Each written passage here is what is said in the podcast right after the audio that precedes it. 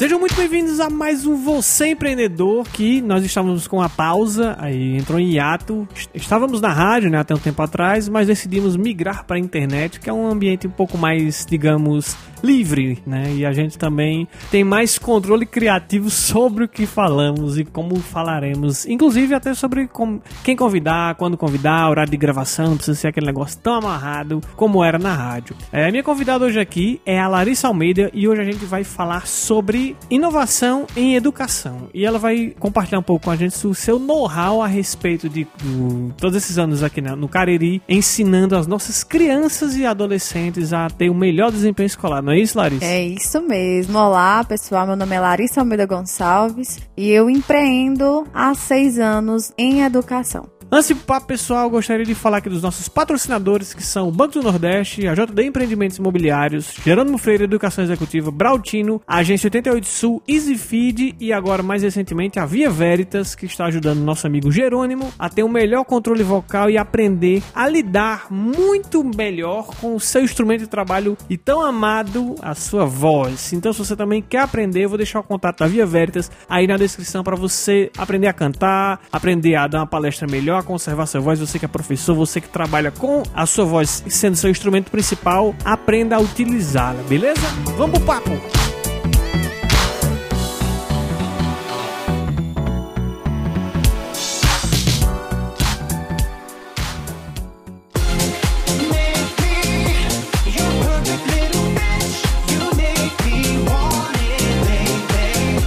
Bom, pessoal, a Larissa está aqui de acordo com o tema que a gente selecionou para essa semana, que é inovação na educação e falar um pouco sobre a educação em si e principalmente no Cariri não à toa, primeiro, ela tem um reforço escolar, ela trabalha com educação de jovens e adultos há mais de 5 anos. Expandiu recentemente com uma sede aqui no Juazeiro. Estamos, eu e ela também, né? Ó, oh, isso aqui é uma coisa que eu ainda não havia dito, mas nós estamos desenvolvendo também um curso para gestão de reforços escolares, o que vai ampliar, claro, com certeza, o conhecimento de quem quer abrir uma instituição de ensino para jovens e adultos. Ela vai usar esse know-how de mais de 5 anos para explicar explicava o seu passo a passo, tudo, tudo que ela sofreu e tudo mais. E ela não tá aqui por acaso, né? Tem bastante bagagem para estar tá falando. E na verdade, essa é a proposta do Você Empreendedor a partir de agora. Toda semana a gente trazer alguém que tem know-how para trocar ideia com a gente aqui e falar um pouco sobre os, as suas experiências de trabalho, experiências no ramo, dificuldades e trazer sempre é, um conhecimento mais curado, diferente do que a gente tava fazendo, que era toda semana tentando debater um assunto. Eu e Jerônimo acabava ficando, sabe, é,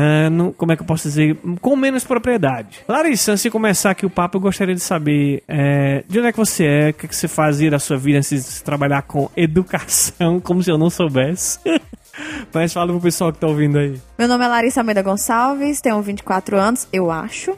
Empreendo em educação há 5 anos. E antes de tudo isso, eu sempre vi uma possibilidade, principalmente no meu ensino médio, eu percebi a quantidade de dificuldades que as pessoas tinham e que não tinham suporte para ensino médio na época. Então, uh, a gente pensa. Eu, eu sempre perceb, tinha essa percepção, porque muita gente tirava nota baixa, incluído eu inclusa, né? Obviamente. Não muitas, graças a Deus. Uhum. Mas eu sempre fui uma pessoa muito esforçada e muito dedicada. Mas tinha algo, em algo determinadas matérias, muita dificuldade. E foi. Até que um belo dia é, tava tudo muito estranho em casa. E eu usei essa percepção para que eu pudesse rentabilizar ela de uma forma muito despretensiosa, era mais para suprir o que eu tava passando ali naquele momento. Então, por que não, né? Já que eu tinha essa percepção, tinha poucos reforços, é, tinha poucos na cidade do Crato. Era um professor que era professor do colégio e que em determinado tempo tinha dava, ministrava aula, ajudava um aluno ou outro. Então era mais ou menos nesse, desse tipo. E aí eu uhum. comecei despretensiosamente no meu quarto, muito. De forma sucinta. É, muito. Como é que eu posso dizer? Foi acontecendo, a coisa foi acontecendo. Uhum, uhum. E aí, à medida que ia acontecendo, eu ia percebendo a necessidade de melhorar. Eu queria melhorar sempre, melhorar, definir processo. Eu percebia tudo à base muito da percepção e da intuição. Então chegou num estágio que cresceu, né? O filho nasceu, digamos assim.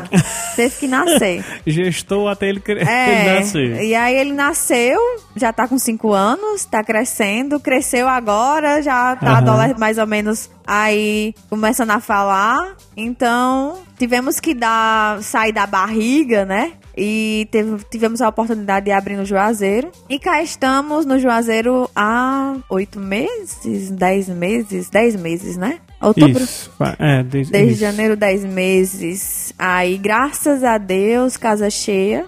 Graças a Deus. E é isso. Eu acho que é só.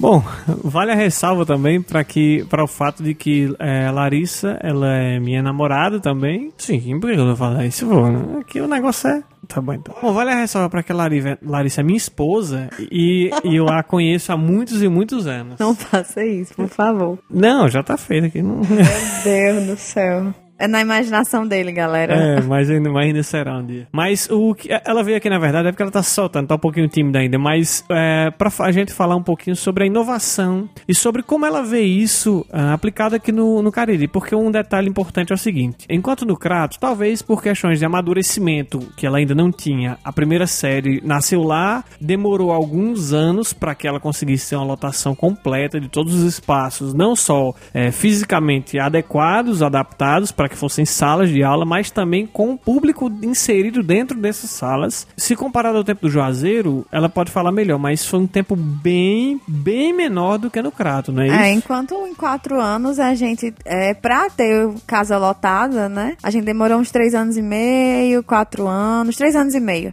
E isso foi totalmente diferente no Juazeiro. No Juazeiro, Aham. em seis meses, assim, acho que nem seis meses, quatro meses, a gente já tava praticamente lotado.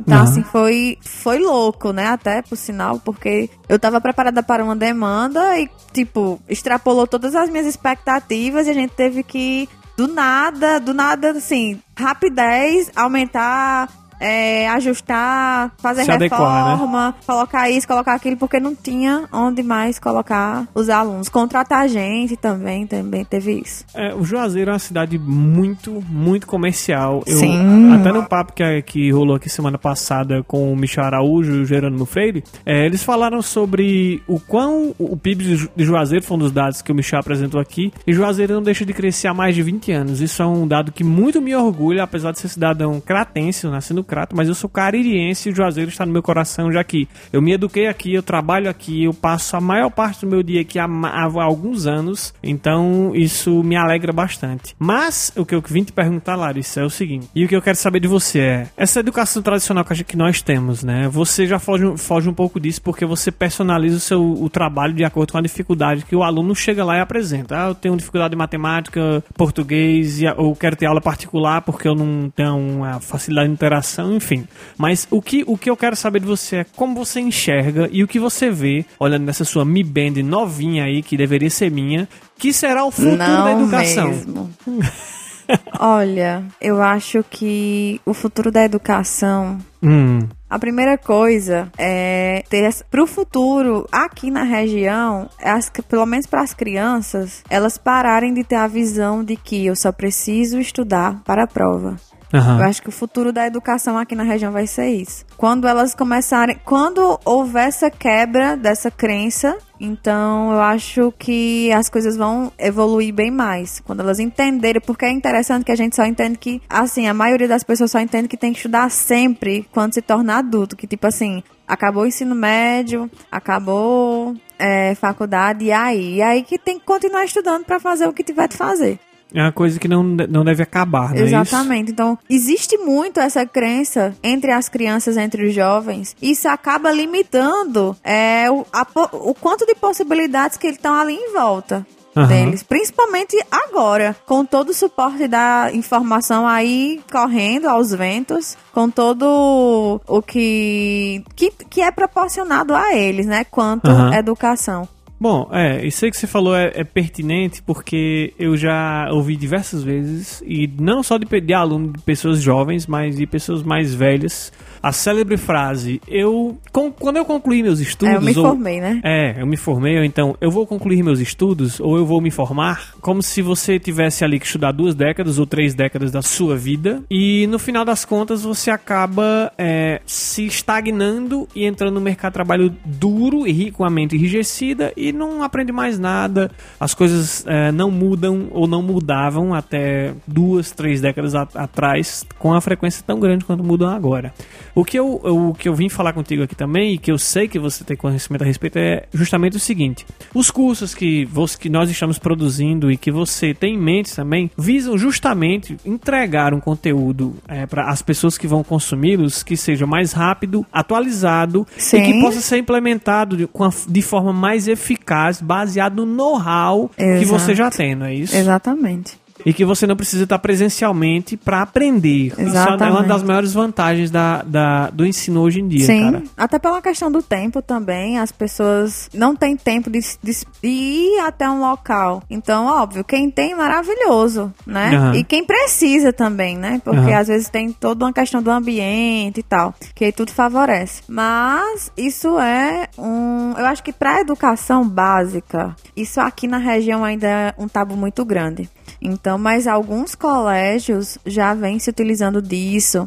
Ah, muitos deles passam atividades informes em algumas plataformas. Então, assim, que são muito bem-vindas, porque o aluno ele acaba deixando de ter a visão de que o celular é para Facebook, Instagram, WhatsApp e Aham. YouTube, né? Então ele Aham. vai vendo, vai entendendo que existe diversas formas de aprender e de como usar esse negocinho chamado celular, que não é só pra isso. Então ele acaba rompendo essa visão, né? Essa limitação que pra ele ele acaba crescendo nesse contexto que celular é só pra isso. Então é, eu acho que alguns colégios eles acabam facilitando esse processo. Na verdade, eu tenho uma dúvida aqui a respeito do, do que tá falando aí. Tu- você acha que, dado algumas experiências recentes, é, que o celular em sala de aula ele atrapalha o, estu, o, o Ai, estudo, o ai. ensino do professor? Depende.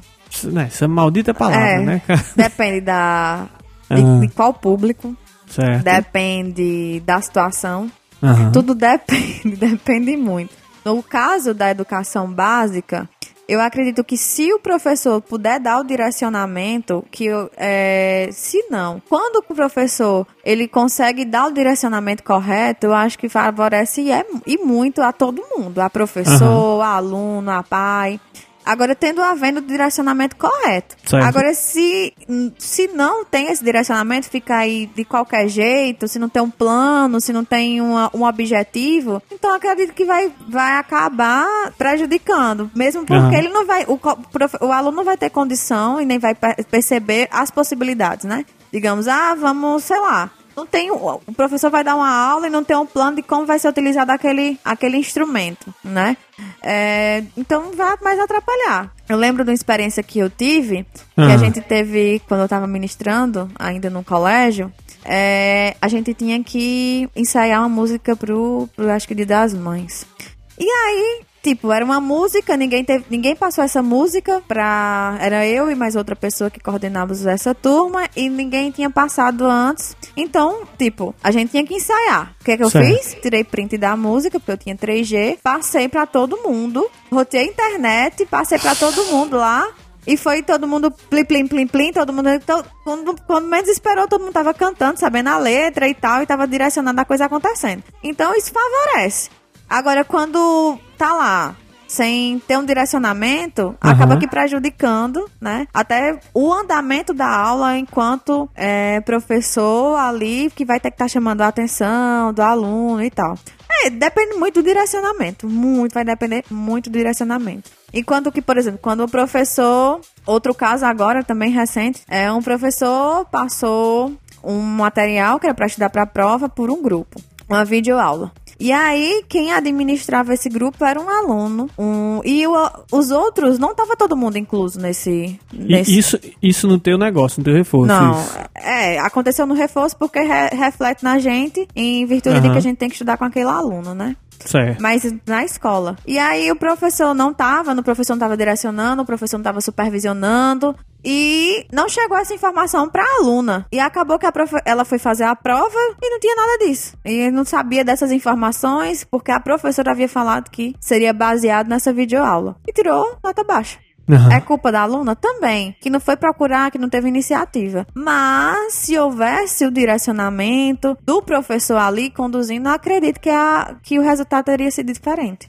Então, a, a gente pode ir sumarizando aqui, resumindo, na verdade, dizer que, é, quando, quando, na verdade, quando você usa o celular em sala de aula, dependendo da faixa etária e da forma que, que ele é aplicado, isso é, é bem positivo, pode ser Super positivo, positivo. porque você tem, inclusive tem um exemplo que a gente usou na faculdade, Exatamente, tava pensando nisso agora. Do- com o professor Rodolfo, abraços professor Rodolfo, que não sei se você tá ouvindo, mas se caso esteja, você foi um dos melhores professores que eu já tive dentro daquela faculdade. Verdade. Porque ele é, ele foi um dos, ele é um dos mais joviais, assim, um cara trazia sempre coisas novas e, e tal. E, uma, e ele trazia quiz pra e gente fazer em sala. então assim, a Isso, competição é saudável. Exatamente. E- até certo momento, estimula ali o querer saber, né? Aham. Então, e, a- e tá assim, ganhando, né? Então, Co- a- competindo com os outros. Exatamente. Consequentemente, a o saber, é, esqueci. Consequentemente, o aprender, né? O estar, Sim, o, o aprendizagem a aprendizagem ativa. Sim, sim. O, o que eu achei, achei legal foi porque ele não fez, se você parar pra pensar, claro que a atitude é, é louvável e que nenhum dos outros professores que nós tivemos até o presente momento, ou poucos deles, é, o fizeram foi simplesmente pegar uma ferramenta que já tá no meu bolso, que é meu celular, e dizer, Sim. pessoal, baixem esse aplicativo aqui, sei lá, de 12 megabytes, usa- usando Wi-Fi da faculdade, e coloquem esse código que eu anotei aqui na lousa. A gente colocou o código, quando a gente abriu era um quiz sobre a aula do dia e ó, você Revisão, não era pra prova. e- é, ele usou em alguns momentos. E foi bem legal, porque aí havia toda interação, a gente é, competia, teve gente enrolando. É. Foi, cara, teve suas, suas, é, experiências ímpares, a, a né? pessoa acaba não só trabalhando conhecimento técnico, mas a habilidade interpessoal, a Sim. questão também de personalidade, por exemplo, o fato da pessoa enrolar. Então, assim, isso reflete muita coisa. Sim, de Né? fato.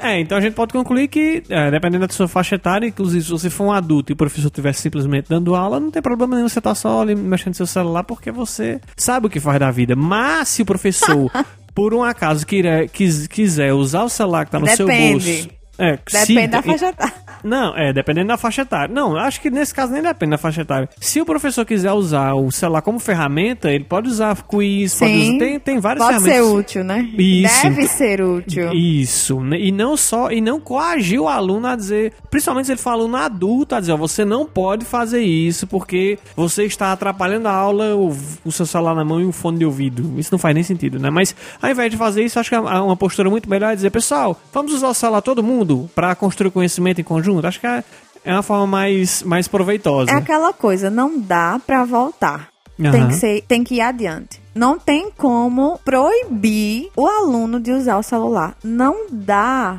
Não à toa o dispositivo legal que o fazia caiu, eu acho que foi 2017, foi derrubado, a lei não existe mais. Não- Exatamente. legalmente não- você não pode punir o aluno por ele estar eu usando o celular. em lembro que, que quando eu fazia o ensino médio, tinha a plaquinha de celular proibido Aham. pela lei, não sei o que lá das quantas. Sim, Mas sim. isso não existe mais. Então, assim, não dá pra voltar. Tem que. Como é que eu vou utilizar o celular? Como é que eu vou construir conhecimento Usando a ferramenta. usando a ferramenta? E como meus alunos vão se tornar ativos nesse processo? Olha aí. Então, é daqui pra, pra frente. E não pra aqui pra trás. Não dá. Não tem como. Por exemplo, eu tinha um pensamento no reforço eu não vou liberar a internet pros alunos. eu lembro, eu, Eu, não lembro vou liberar a internet pros alunos. Não vou. Não, não dá. Porque às vezes, por exemplo, tem precisa de uma pesquisa. Óbvio que a gente tem tablets lá disponíveis pra eles fazerem a pesquisa, mas não dá pra todo mundo. A gente tem 70 alunos, então Na, se- na sede do do Juazeiro. Juazeiro e também do Crato. Então, assim, não dá pra ter 70 tablets pra todo mundo. Haja dinheiro. Haja viu? dinheiro, né? Então, assim, o mais fácil é liberar a internet e ele vai saber usar. Caso esteja usando pra outros fins, Aham. então a gente vai regular aquilo ali. Olha, a gente Claro. vai sentar, vai conversar. Né? Até porque são menores de idade, né? Exatamente. Em sua maioria, na verdade, todos, né? Exatamente. Então, assim, não dá pra. Exatamente. Não, eu tenho um caso especial. Tenho um aluno de 18 anos. Sério? Seríssimo. Não, mas tudo bem. Não, tranquilo. Ele é maravilhoso. Gosto muito dele, por sinal. Mas tem nada a ver isso aí. Mas a gente pega alunos e assim, não dá pra voltar. Não tem como eu comprar, imagine, 140 tablets Aham. pra usar pontualmente.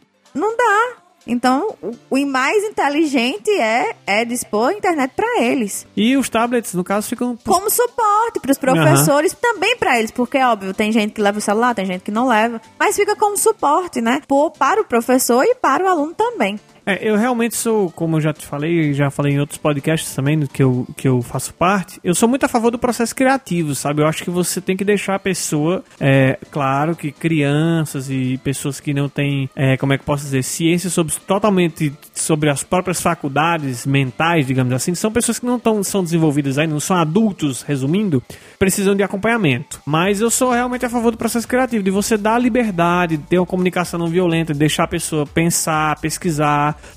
é, fazer, fazer o que é para ser feito, mas fora da caixa. Eu acho, eu acho isso bem, bem interessante e muito útil também, inclusive porque eu, me- eu particularmente me desenvolvi muito assim, já que meus pais foram, eu cresci num ambiente em que informação era muito fácil, apesar de que na maior parte da minha vida eu não tive internet em casa, mas meu pai comprava sempre fascículo super interessante, baça e tudo mais, e eu vivia lendo, como sabe, e entrava na biblioteca e lia vários livros, eu não tinha impedimento para ler sobre desde biologia que eu achava massa, por exemplo, os paradidáticos da, da escola. Quando eu fui ler, você podia escolher o que é que você, você não tinha que ler, puta, Machado de Assis, uma coisa chata.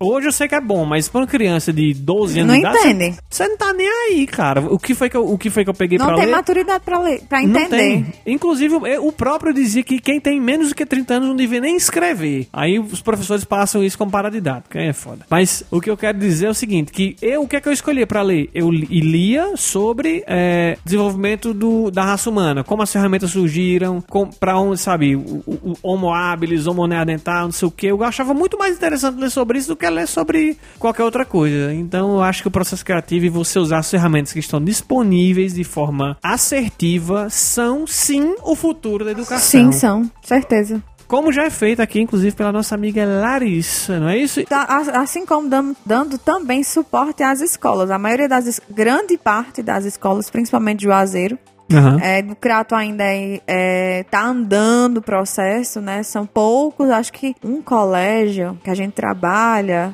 Que já de tem todos isso. os colégios que a gente trabalha, um Aham. colégio é que, por exemplo, atividade tem que ser resolvida na. na como é, meu Deus? No tablet ou no. Como é a ferramenta de suporte? É Não na sei. ferramenta, na plataforma Ah, sim, sim. da, do sistema. Certo. Então, assim, uma, um colégio, né? E, tipo, é ensino médio. Então, assim, por que não abranger aquilo? Enquanto que aqui no Juazeiro tem colégios que sexto ano, quinto ano já tá na plataforma. E a gente dá esse suporte, porque o aluno, ele é orientado pelo professor, a atividade ela é orientada, né? Não é uma qualquer coisa, vou entrar na internet aqui, fazer essa atividade de qualquer jeito, para depois ficar no Facebook. Não, tem orientação, é a o, direcionamento correto. Então assim, a gente trabalha dessa forma. Inclusive, tu, tu mencionou no começo aí que não, a criança tem que entender que celular não é só pra Facebook, WhatsApp, existe um universo. Instagram e YouTube. Mas, mas se você souber orientar a, a, a quem você tá falando, no caso a criança, em todas essas plataformas, acho que com exceção do WhatsApp, que aí você Não, tem mas como tem também. você consegue é, filtrar conteúdos excelentes, Ah, cara. Excelentes. Por exemplo, no YouTube você tem Nerdologia. Sim. Que ensina que, é, é, assuntos diversos. Você tem o, o canal do próprio Attila Lamarino, que ele tá lançando agora, que é o cara do Nerdologia, explicando sobre o processo criativo dele, sobre como ele estuda é, os assuntos toda semana, como ele busca, entendeu? No YouTube, é, ou no YouTube não, no, no Facebook, tem páginas que, motivacionais que disseminam conteúdo, sabe? A, a diferença é você tem que educar Exatamente. Exatamente. explicar. Que nem eu, eu cresci no ambiente. Meu pai, naturalmente, é um cara muito curioso. Não é um ator, ele era pescador e, pilo- pilotava avião de controle remoto, sabe, tudo por curiosidade. E consertava o videocassete de casa, tudo empiricamente, ou lendo, ou aprendendo com alguém. Era sempre assim. Eu cresci vendo uma pessoa mega criativa, mega disruptiva, que pensava sempre de uma forma nova, comprava fascículo, comprava revista, lia comigo, super interessante. Eu lembro disso. Ela me inspirou demais a ser curioso e a você continuar isso, adaptando hoje em dia, como por exemplo, a gente vai é, gravar um programa como esse. Você tem que superar vários desafios. Por exemplo, a gente trocou a forma de. de eu, tá descambando aqui, mas eu volto já trocou a forma de gravação. Eu tive que aprender várias coisas novas, entendeu? Usando as ferramentas de hoje em dia. E, e por aí tá indo. É. Então é é fundamental que na sala de aula, já voltando para educação, que inclusive é- serve para mim também, que sou um cara que tô à beira de fazer 30 anos e vai servir provavelmente enquanto vivo eu estiver, já que eu sei, eu aprendi a aprender, e isso é que é importante. É, é importante também você ensinar o seu filho. A aprender. A aprender. E não a estudar pra prova. Bom, Que são coisas totalmente distintas. Você- vocês perceberam como fechou o looping, né? Que foi- isso foi o que ela falou no começo. Você entender que aprender apenas para a prova ou o suficiente é o caminho para você ser, para você ser medíocre. Exatamente. Ou seja, Entendeu? esse não é o futuro da educação. É. E tá aí as plataformas pra isso, tá aí a informação pra isso, né? Tá, acredito que 24 horas aí não para, é informação a todo momento, Sim, informação, informação de todo tipo, de toda, de toda forma sobre qualquer coisa. E as crianças elas devem estar preparadas a aprender. Entender que isso aqui, esse celular que tá aqui na minha mão, É muito mais. é uma ferramenta também. É muito, mais do que, é Exatamente. muito mais do que toda a futilidade que está espalhada pelo mundo. Sim, é sim. Então, para concluir, Larissa, qual a mensagem que você, você dá aí para os pais que estão ouvindo, ou até mesmo para os alunos que, que, o- que o fazem agora? Será? o futuro da educação é isso, não tem como. Você vai ter que aprender e aprender a reaprender. Isso aqui é o foda, né? O, o legal, entre aspas, é que você muitas vezes tem que ter desapego pelo que você aprendeu. É. Você, por exemplo, eu investi horas e horas e horas da minha vida aprendendo a ser um jogador de FPS profissional, que hoje, no- na profissão que eu exerço, não me serve de nada. Então, eu, eu- e eu resisti durante um tempo a abandonar a carreira. Eu digo, não, mas eu aprendi isso aqui, eu tenho que usar. Eu, cara, já deu, já tá bom. E aí imagina isso para um professor. Aham. Como é que ele vai, é, se ele entende que tem que estudar para aquele fim, Aham. qual é o maior obstáculo para ele se modernizar, para ele Uhum. se reciclar, para ele utilizar essa ferramenta chamada celular na sala de aula? É o fato, somente o fato. Óbvio, tem outras implicações, mas na raiz é só o fato de como é que eu vou utilizar isso, como eu vou aprender a utilizar. Para Aham. muitos professores, Pra romper o que ele já sabe. Exatamente. Eu, eu sei, eu sei dar aula dessa forma. Escrevendo quadro, fazendo isso, isso, mas como é que eu vou deixar de ser um ativo, um, um, um agente ativo ali pra ser. Como é que eu vou deixar de ser passivo, na verdade, do Pra processo, pra ter uma, uma aprendizagem passiva ali, pra propor uma aprendizagem passiva pros meus alunos, pra essa aprendizagem se tornar ativa. Então, isso é um eterno processo de aprender e reaprender. Me, como é que eu vou me colocar no lugar do aluno? Aham. Será se ele só tá tirando nota baixa? Será porque não é a, a aprendizagem que tá sendo passiva demais? E hoje Aham. não dá? O aluno não dá para ser passivo. Óbvio que na região ainda, ainda é a cultura é da, da aprendizagem tradicional. Então, mas a gente percebe que a aprendizagem do aluno não é assim. Ele tem que se tornar co-criador daquele conteúdo. você deixar de ter uma autoridade e, e e nivelar um pouco mais o aluno na, no. Eu não diria nem autoridade. Ah, Mas eu diria que o professor e aluno deveria, tem que construir o processo. muito mal, muito excelente. Muito mal? Que Mu- não, muito mal, assim, muito massa, só que é o. né? Mas muito massa. É isso aí mesmo. Porque deixar de ser eu, eu te alimentando igual um passarinho pela Sim. boca e a gente saindo pra procurar comida junto. Exatamente, exatamente. Que aí vai passar do vou estudar pra prova pra vou aprender. Puta, ó, só nomenclatura, é porque eu tento, minha cabeça fica explodindo, mas só nomenclatura tem um peso inacreditável. Eu vou aprender o assunto. Eu lembro que um, eu, eu sou uma pessoa que não sou, assim, não tenho muita afeição por cálculos e matemática. Não é meu forte. Mas eu lembro que enquanto eu estudava no ensino médio, tinha uma professora que ela ensinava de uma forma especial, porque ela dava propósito. Ela explicava, vocês lembram do outro assunto? Pronto, ele é uma ponta desse aqui. Você, eh, eles se interligam. Aí você ficava, pá, cabeça do diga é Aí quer dizer que, ah, cara, então matemática não é só coisa para encher meu saco? Não. Putz, É. cara, ah, entendeu? Aí isso é muito bom. É, eu vi hoje com o professor lá do reforço, ele Ah. explicando química pros alunos. Aham. E aí ele olhou pra mim e disse, Larissa, a professora não fez o link. Eu, que link? O conteúdo passado reflete totalmente nesse aqui. E ela não fez o link, por isso que eles estão sem entender nada. Nossa. Então, assim, é um- uma chavezinha ali Aham. Que tem que virar. que tem que virar. Não pre- precisou de celular? Não, não precisou. Mas só a empatia dela Dar o sentido. de dar o sentido para aquele aprendizado, então para aquele conteúdo, para querer saber. Ah, e foi assim, horas. Foi, eu acho que de quatro horas estudando esse conteúdo até as sete. Porque eles não conseguiam entender e ele foi explicando até que chegou um ponto. E, e assim, era quase que um grupo de estudos, né? Era Aham. um. Mas professor, não é assim, não é assado. Então foi, foi lindo de se ver. Sabe? Uhum. O processo da criatividade. Ah, tinha uma questão que não dava no processo da criatividade. Foi lindo de se ver o processo da construção do conhecimento. Então, Aham. assim, tem hora ele não conseguia, é, tinha uma coisa errada, e um intervia, um mostrava por outro ângulo e participava. Então, assim, todo mundo tendo um processo ativo diante dessa, dessa da construção daquele conhecimento. Então, depois de toda essa mensagem, que eu acho que foi. Ela não conseguiu condensar, mas É. que foi, na verdade, melhor, porque a gente ainda debateu um pouquinho mais aqui no final. É, fica aí, ficam uns insights. Tomara que você tenha conseguido alguns ganchos aí intelectuais sobre a respeito, na verdade, de aprendizado e como isso vai se refletindo para o seu futuro. Lembrem-se de uma coisa, eu, eu acho que nisso. Propor ao filho, né? Que se alguém estiver isso, escutando. Isso. E se você for filho, Se cara. alguém estiver escutando, corta isso. Propõe ao seu pai. Se- Não, se alguém estiver escutando e for usar isso, não tá errado, não. Ah, tá. Entendeu? Porque eu vou ouvir uma coisa, escutar uma coisa e ouvir a outra, né? Ah, Entender e absorver. Sim, entendeu? sim, sim. Ó, você tem que, quando você trabalha na rádio, você tem que aprender a. é isso aí.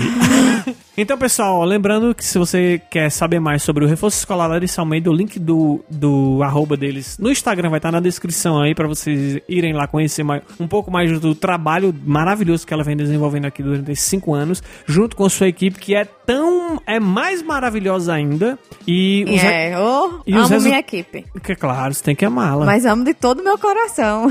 Eu sei disso, você me fala. É, os resultados falam por si, a gente Sim. não precisa nem comentar. É, os links vão estar todos Sim, na sim. descrição também. Os nossos patrocinadores, mais uma vez, é, estarão listados lá também para que você possa conferir todos eles, beleza? Então, um abraço, fiquem aí com nada, porque eu tô no costume da rádio ainda. Até a próxima semana, pessoal. Valeu, um abraço. Abraço, pessoal.